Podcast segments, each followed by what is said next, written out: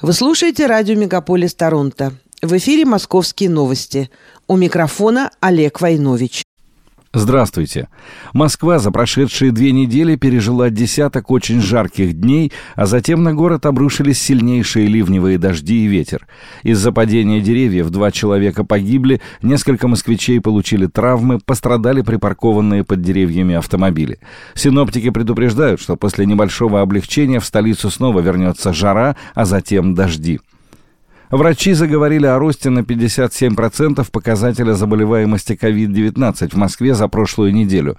Он связан с распространением неопасного подштамма субвариантов BA4 и BA5 штамма омикрон. В большинстве случаев заболевание требует лечения, которое схоже с классическим ОРВИ, поэтому уровень госпитализации вырос на фоне подъема заболеваемости всего на 9%. В оперштабе по борьбе с коронавирусом уточнили, что в Москве есть необходимые мощности для борьбы с инфекцией. Столичные власти рекомендовали москвичам вернуться к ношению масок в закрытых помещениях. С 15 марта, согласно указу мэра Москвы Сергея Собянина, в столице отменили обязательное использование масок в помещениях и на транспорте, а также соблюдение социальной дистанции. В то же время запрет на проведение публичных мероприятий сохранился. Сервис «SuperJob» раскрыл заработки выпускников лучших вузов Москвы. На первом месте среди технических вузов оказался Московский физико-технический институт. Средний заработок его выпускников – 250 тысяч рублей в месяц. Вторую позицию занимает МГУ имени Ломоносова. Средний доход выпускников – 210 тысяч рублей. На третьем месте Московский государственный технический университет имени Баумана. Средняя зарплата бывших студентов – 200 тысяч. Рейтинг экономических вузов столицы возглавляет Московский государственный институт международных отношений МГИМО с зарплатой около 150 тысяч рублей в первые пять лет работы. Выпускники Национального исследовательского университета Высшая школа экономики на втором месте тройку лидеров замыкает МГУ имени Ломоносова – 130 тысяч рублей. 12% торговых площадей на пешеходных улицах Москвы освободилось после ухода зарубежных брендов, подсчитали в Night Frank Russia. Именно там сконцентрировано много люксовых бутиков иностранных брендов. На транспортно-пешеходных улицах этот показатель составляет всего 1,3%. Среди приостановивших деятельность в России брендов наибольшую площадь в помещениях стрит-ритейла, почти 70%, занимает профиль арендаторов одежда, обувь. Общественное питание 19,5%, 2,5%, аксессуары около 5% и ювелирные изделия 4%. Москва заняла первое место в рейтинге регионов по падению цен на однокомнатные квартиры. Об этом сообщает консалтинговая компания SRG. По итогам июня средняя стоимость предложения однушек в городе упала более чем на 7%, до 10 миллионов рублей. Вторую строчку занял город Иваново, на третьем оказалась Рязань. В топ-5 вошли также Санкт-Петербург и Казань. Цены на однушки в июне упали в 28 городах из 50, а максимальный рост был замечен в Махачкале, Магнитогорске и Липецке. Квартиры в столичных новостройках дорожали в частности в 2020 и 2021 годах из-за увеличения спроса после введения льготной ипотеки и себестоимости строительства.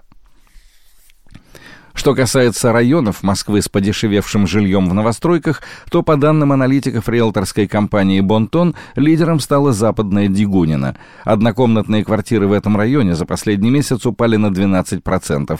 Средняя цена составила почти 11 миллионов рублей. На втором месте район Нагатина-Садовники, третью и четвертую строчки рейтинга заняли Очаково, Матвеевское и Люблино, на пятом месте Коптево.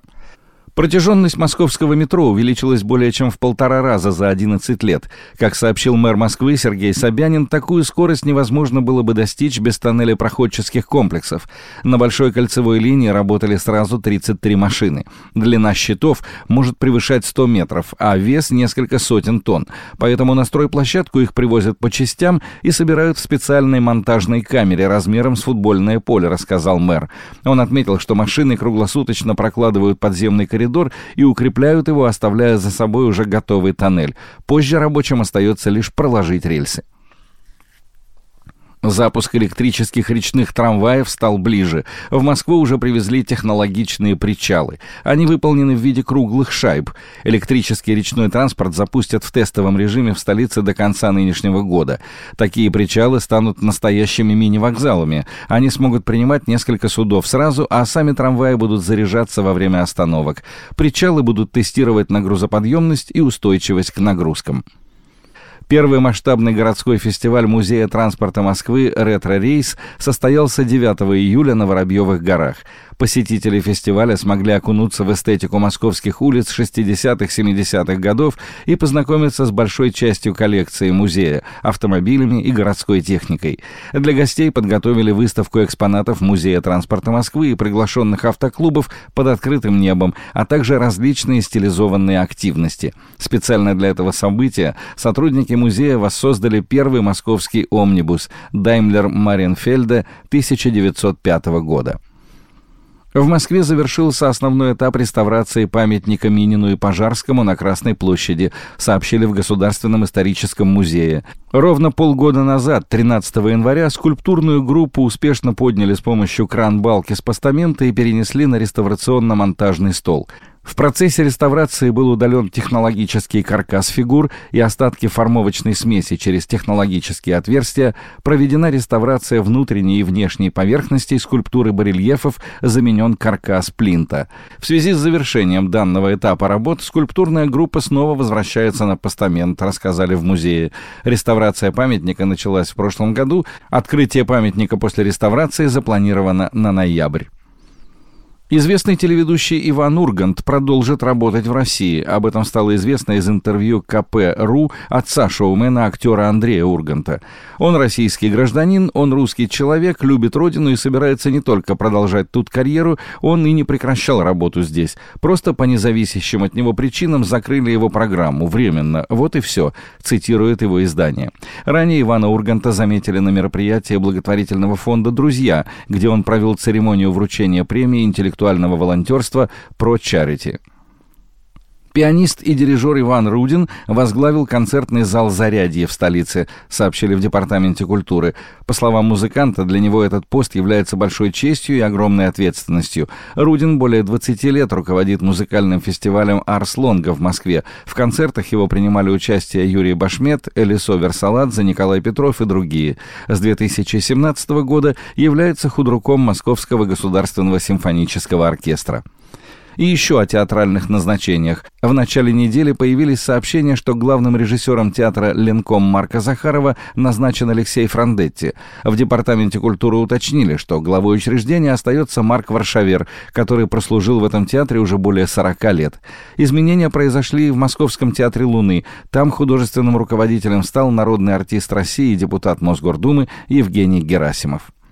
Олег Войнович, Москва, специально для радио «Мегаполис».